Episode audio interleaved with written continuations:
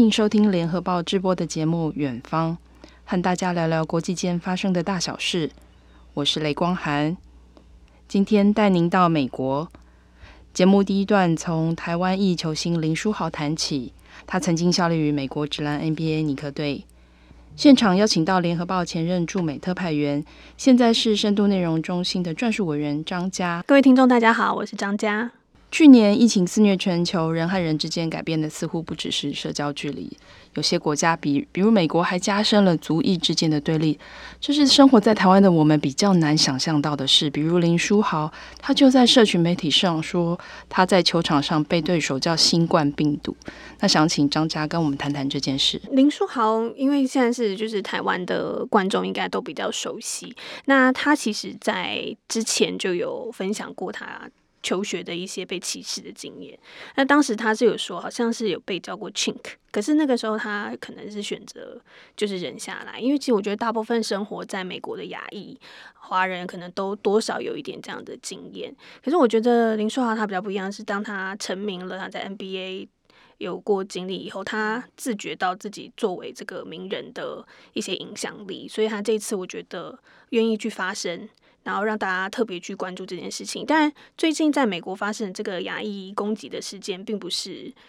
只有林书豪一件，其实是很多，比如说老人啊、老人家或女性，呃，住在加州、纽约这些呃华人亚裔居多的的地方遭受的攻击。可是林书豪他的发声会让大家就是特别去注意，然后其他的一些体育运动界的人士也有出来为亚裔发声这样子。那这次他比较不一样的是，他跟他在求学被讲到那种歧视性的字，有一点不一样，因为最近就是大概这一年，因为新冠肺炎疫情的关系，那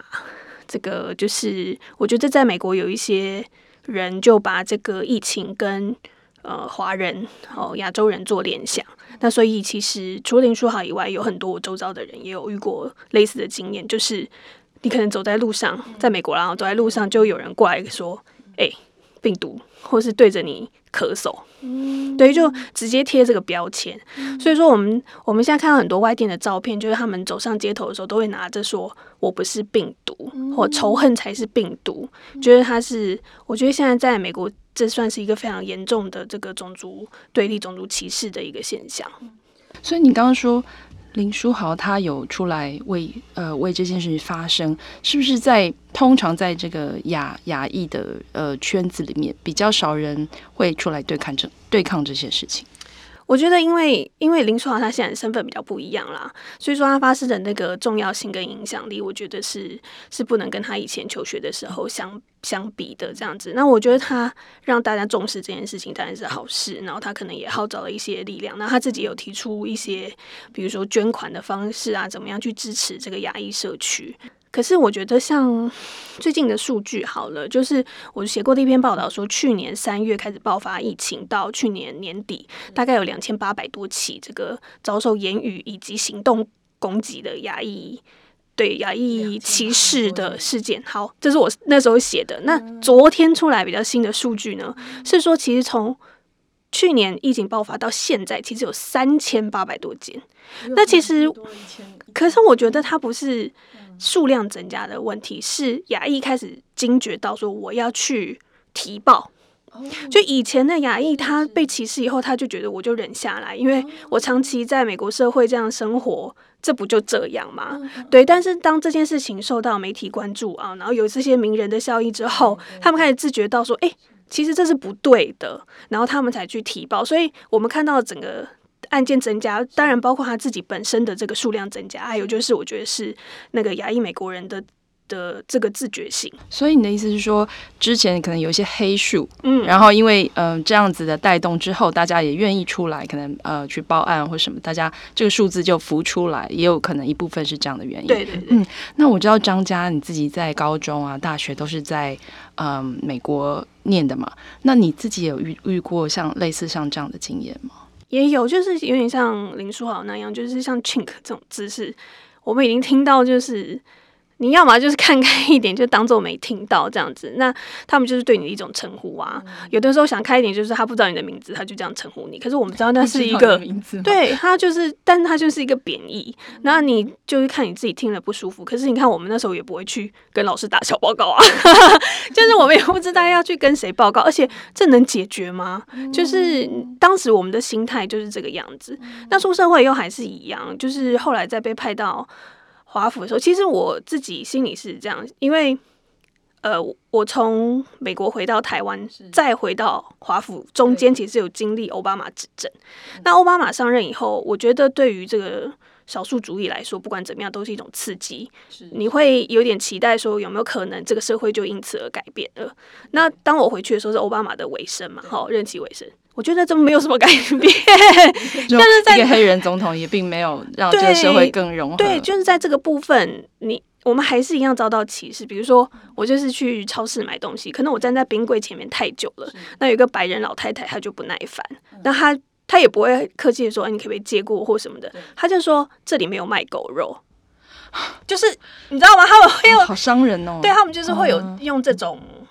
我也不知道为什么要用这么奇怪的 方式去跟你沟通，但我觉得这就是他们，这大概也改变不了什么了。对，我记得你有说过，在美国其实会会有这种歧视，这一波歧视好像是反而是就是非裔族群对就亚裔族群的歧视，你可不可以谈谈这一？我觉得就是美国社会里面存在各种各样的歧视，但我们现在讲的，因为刚好是歧视的。的这个现象，我并不是说所有的族裔都没有办法好好相处这样，但是好，我们如果说排除这个白人至上主义、白人优越以外，那在下面一层，有的时候亚裔会觉得自己比非裔优越，但是非裔其实也有瞧不起亚裔的地方，比如说他觉得你英文不好，所以说像最近很多亚裔妇女呃被攻击，那就有一些分析人士说，因为我攻击你，第一个你会忍。好，亚裔妇女比较温顺，然后第二个就是你英文也不好，你不会报案，他们有时候会看看上这个特性，软柿子就对。对对对，那可是我觉得最近的，因为攻击案件很多，呃，犯案者虽然他们没有说是自己是为种族主义，但是因为很多犯案者恰巧都是非裔，所以会导致我觉得亚裔跟非裔社群这个族群之间更深的这个分裂对立这样子，然后所以像最近的一些活动就变成说是。号召就变成说，希望牙医跟非裔还有其他的少数族群可以团结，因为就怕说你这样裂缝越来越深。不是只是单纯的抗议或是争取，就是有点是把大家融合在一起，希望大家可以融合。对，因为你亚裔一直觉得说我们被我们被歧视，被怎么样怎么样，然后这个你这种情绪会越来越呃越来越不舒服嘛，好，那你一定会想到反击的方式。那你反击的话，你一定要有针对的目标。那又偏偏刚好最近犯案的非裔居多，那你就会觉得说，哎，是不是你们非裔针对我们怎么样？你你不会把它想成说是，当然这是一个大环境，但是当你需要一个发泄的对象的对象的时候，对，那所以所以现在很多就是说，我们少数族族群，呃，或有色人种。其实应该要团结，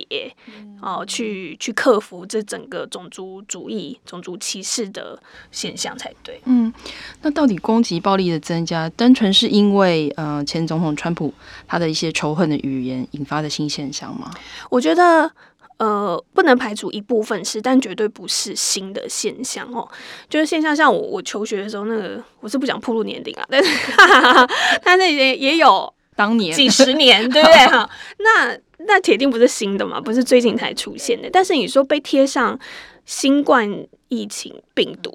那可能是这一年就是用这个词来词来。对对对，那我觉得川普他有助长这个，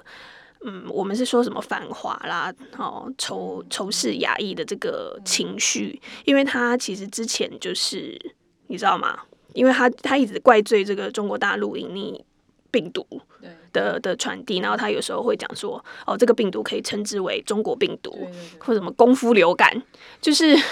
那所以当其实很多社会大众他们对于这个疫情并不是很了解，然后他的资讯都是来自总统哦，或者是一些媒体的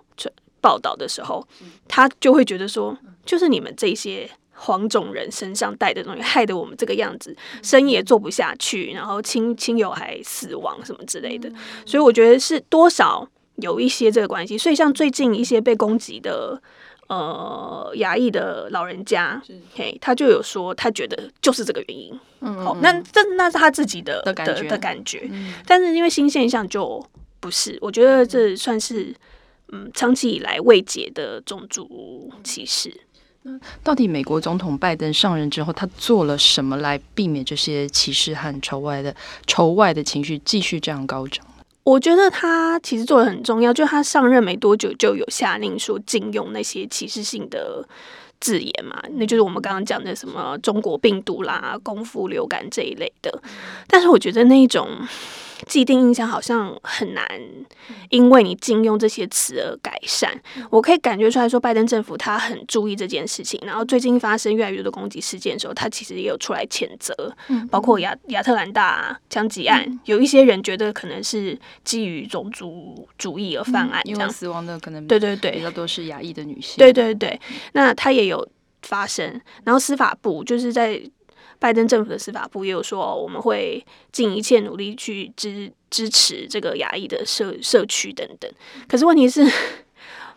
他们有关注这件事当然是好事，但是问题是说，现在目前没有明确的解决方案。嗯，那我们谈了许多在疫情下种族的对立，那现在许多国家已经有在讨论要推动所谓的疫苗护照，恢复人员的流动和旅行。但是这会不会又造成另一种新的社会对立和国与国的不平等？我觉得会啊！一开始你推出这个疫苗护照的时候，你就已经开始把人分成两份，嗯、一个是有护照，嗯、一个是没护照。嗯，好，那有护照的人就有一种优越，我我可以出国旅行，我可以做什么事情。那没护照的人怎么办？嗯、那有护照的这些族群通常是谁呢？嗯，对不对？会不会是本来就有特权的人，可以先打疫苗？嗯、又或者是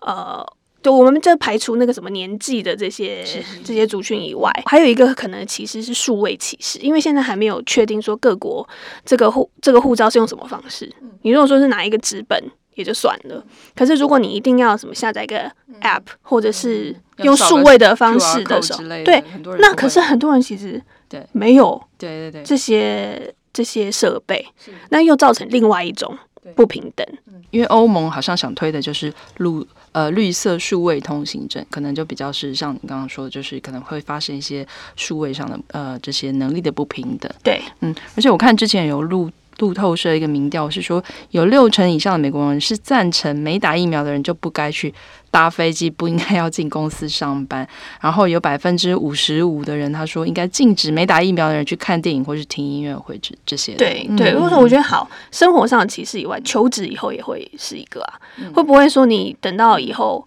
你要求职的时候，大家的一个先决条件是你先展示你的疫苗护照？对，然后还有国与国之间，因为现在。嗯、呃，疫苗的分配并不是那么平均。比如说台湾拿不到很多的疫苗，虽然我们的疫情非常的稳定，就没有什么疫情，可是我们这样的地方却没有办法，可能没有办法拿到所谓的疫苗护照，没有办法呃离开呃我们的国家到别的国家旅行，这也是真的非常奇怪的事情。是，我觉得就是国与国之间啊，就我们先先说这种富有跟比较相对不富有的国家之间，一定会有这个。拿到疫苗的时间上的差别，对，那所以说可以旅行的可能都是比较富有的国家以外，那还有就是说，像现在欧盟不是在讨论他们要做这个疫苗护照，可是他们不承认某一些国家，比如说中国大陆的疫苗，嗯，那怎么办？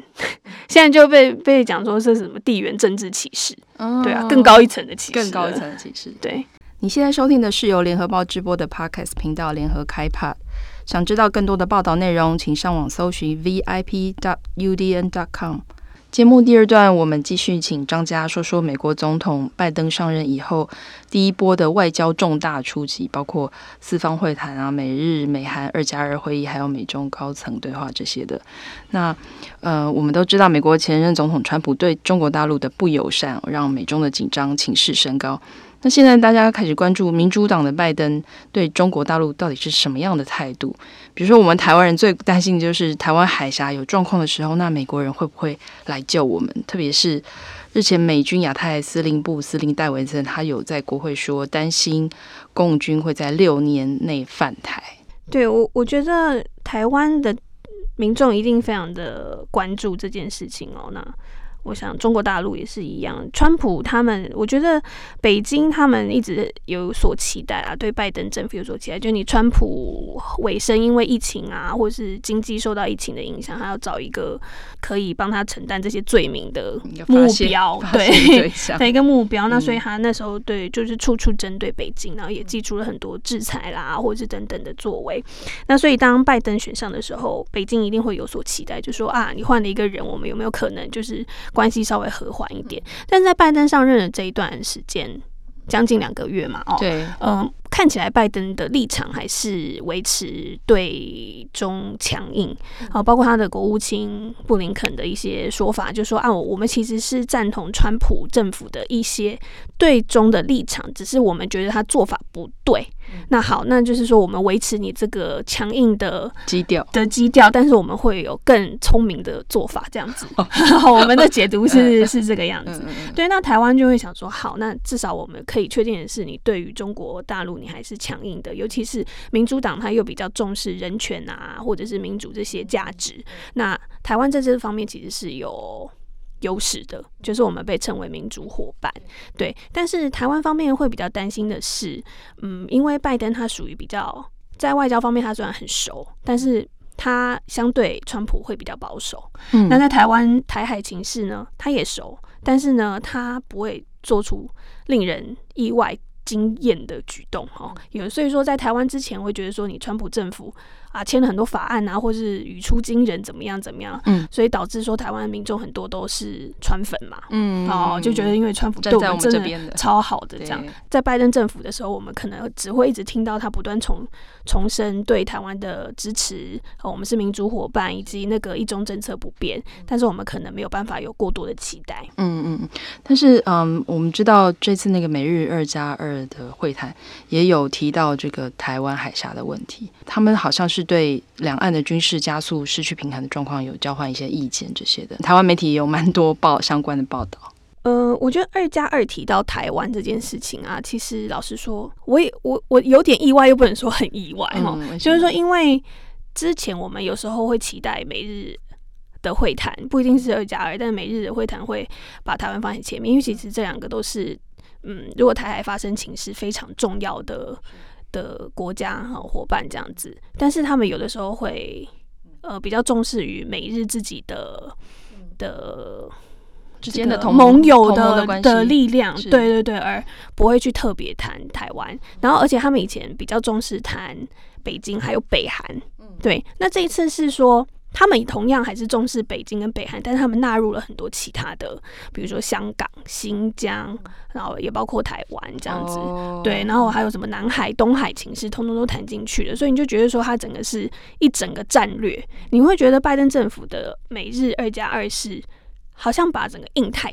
的东西通通拿进去谈，然后还有你他在美日或是美韩里面，其实也都有谈到他们的三方合作，就是那整个呃。我觉得他们整个包含的层面是比较广，也在这里说明一下，所谓的“二加二”的“二”的意思是，呃，国防部长跟对对外外交部长。的二二的意思，对对对。然后，嗯、呃，我知道好像美日上次的所谓的二加二会谈提到台海问题是在二零零五年陈水扁执政的时候，那这两次脉络可能也蛮接近的，可能现在还比那时候还要更紧迫一点。那我蛮好奇，这样的指名道姓对中国大陆提出警告，对美中高层的会谈，不是制造了一个很坏的气氛吗？对，可是我觉得美国在铺成很坏的气氛，他就是故意的在做这件事情。哦、好像也不止这样，比如说一开始的那个四方安全会谈，嗯、他把它提升成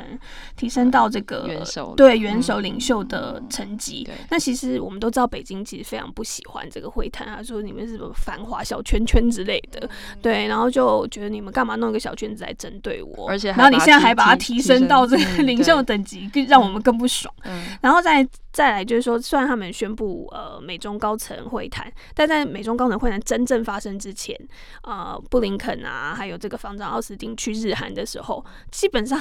就是一定会提到中国大陆威胁，然后还有说他们在区域做了哪一些呃挑战什么国际规范啊，然后不合法的事情等等的，然后再加上你看呃国务院后来又什么指定了就制裁了更多这个侵害香港自治的官员，那对，然后最近这商务商务部又对于中企有一些作为，都发生在会议之前。嗯，对，那所以其实我我们在看，我想大部分人都会觉得说他们是故意去铺成这个不怎么样的气氛。可是我觉得他不是说对那个，他不是说对于这个会议没有什么，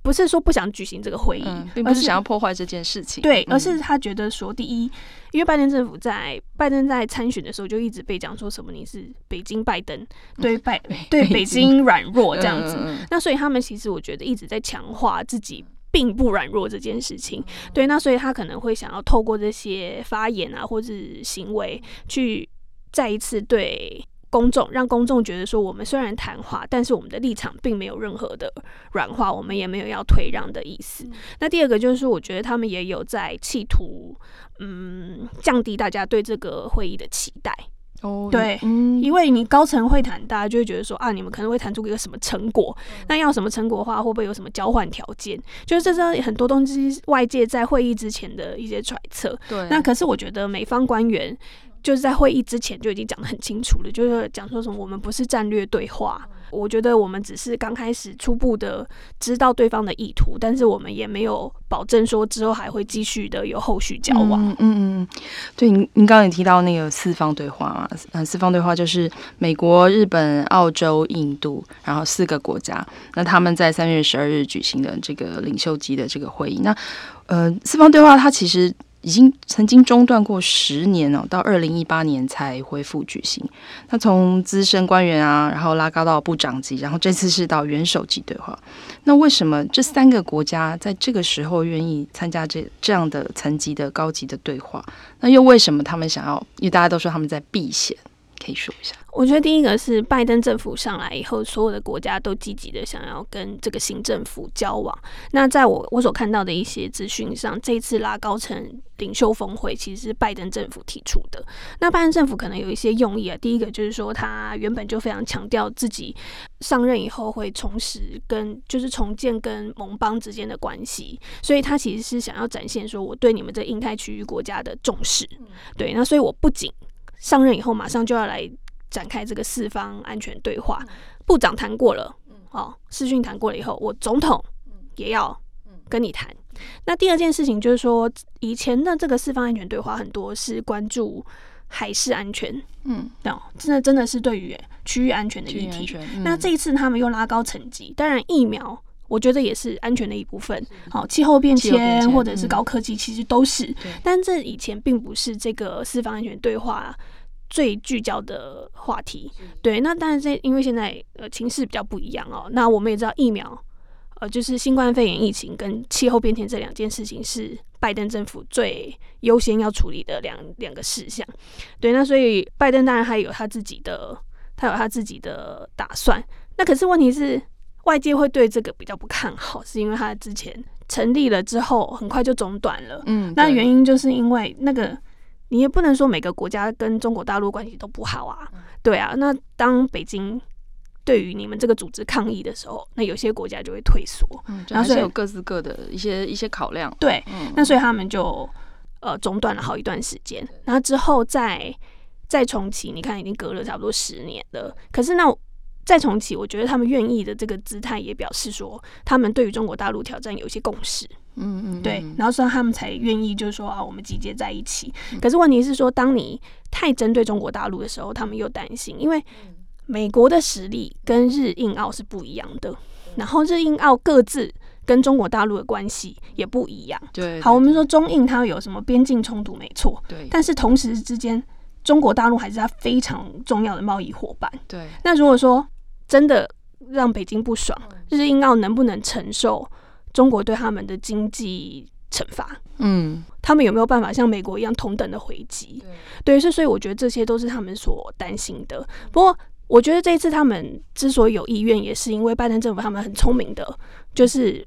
有点淡化了他这这个。对，就是我们都知道这个架构 是围堵中国大陆的，但是我们不不要太明显。对，在他开的之前，那个官员就一直说，我们不是针对任何一个国家，我们是为了区域的安全。那疫苗、气候变迁这些，你那都可以说你不要谈嘛，对不对？这些都是善意呀、啊，基于善意。那所以其实我们，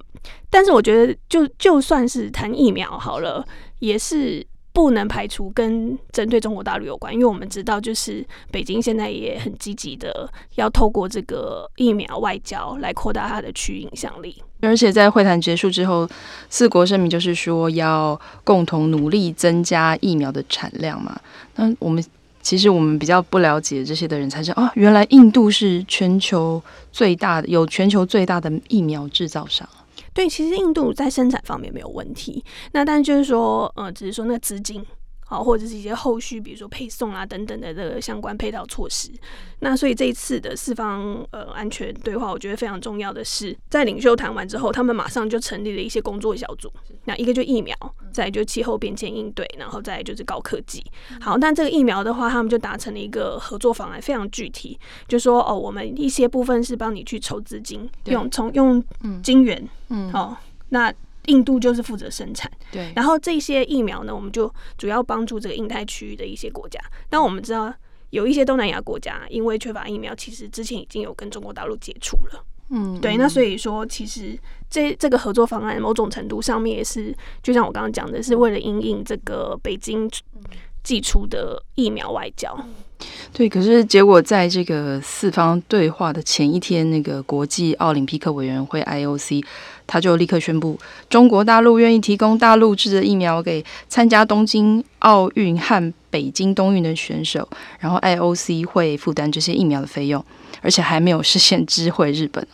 那看起来中国要延伸他们疫苗外交舞台来反制这四个国家在疫苗上的对抗，对抗用意真的非常非常的明显。今天非常谢谢张家和我们聊了美国的种族歧视，也谈了国际外交间的大事。谢谢光涵，谢谢听众们。接下来由冯克云为远方的听众播报一周的国际重要新闻。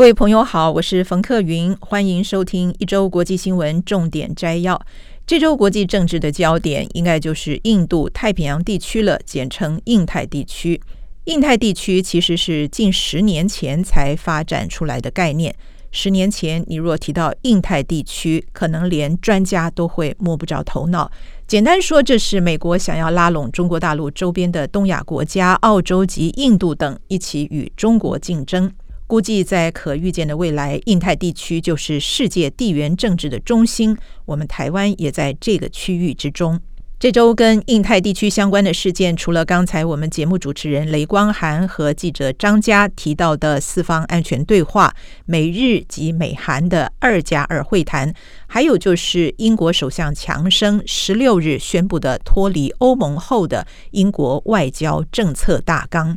这份大纲是三十年来英国外交及国防政策的最大规模检讨。具体内容是，英国将把政策重点转向印太地区。除了寻求成为东南亚国家协会的伙伴，强生还把上任后的首次出访留给了印度，时间定在今年四月。另外，英国航空母舰伊丽莎白女王号今年稍晚会巡航印太地区，这是这艘航舰首次部署海外。听完了印太，我们关注一下奥斯卡奖提名消息。南韩去年以《寄生上流》这部影片横扫奥斯卡四大奖，今年南韩继续发光，电影《梦想之地》获得奥斯卡六项提名。其中最让人瞩目的是七十三岁女演员尹汝贞，她获得提名为最佳女配角。她是第一位入围这个奖项的南韩演员。不过，她已经借由这个角色拿下世界各大影展中的三十多座最佳女配角奖。《梦想之地》的英文片名是韩文的“芹菜”，比喻父母愿意为了孩子的幸福生活付出一切。尹汝贞自己说，她每一幕都是燃烧生命在演。这句话对于喜欢艺术的人可能会觉得颇有共鸣。尹汝贞的大半生经历，特别是息影十多年后，三十八岁重返演艺圈，拼命努力接戏、磨演技，她的故事很有意思。接下来，我们跟大家分享跟新冠疫苗有关的两件事。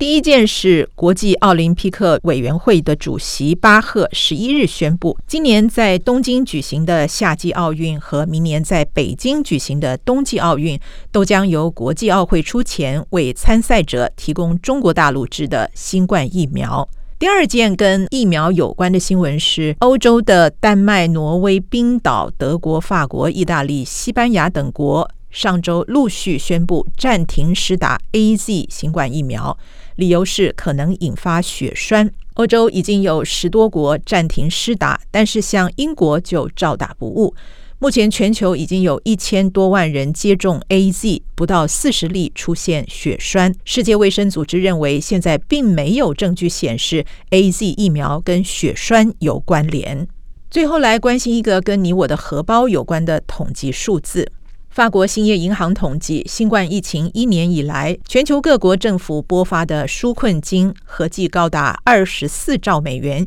也就是大约台币六百七十六兆元。给大家提供一个比较，前一波经济危机，二零零八年金融海啸时，各国发出的纾困金总共是八千亿美元，大约是这次的三成五而已。许多专家担心，庞大的纾困款背后是终须偿还的大笔债务。现在廉价资金充斥，将推升通货膨胀。简单说，就是万物齐涨。各国央行迟早必须提高利率，抑制通膨压力。到那时，真正的危机就来了。好，我们整理一下上面这些新闻的关键字，包括印太区域、英国外交政策大纲。奥斯卡奖提名南韩女演员尹汝贞，国际奥会提供中国新冠疫苗，欧洲多国暂停施打 AZ 疫苗，纾困，通货膨胀。以上本周的国际新闻重点就为大家播报到这儿，我们下周再会。你现在收听的是由联合报直播的 Podcast 频道联合开播想知道更多的报道内容，请上网搜寻 VIP.UDN.com。我是雷光涵。期待下周我们远方再见。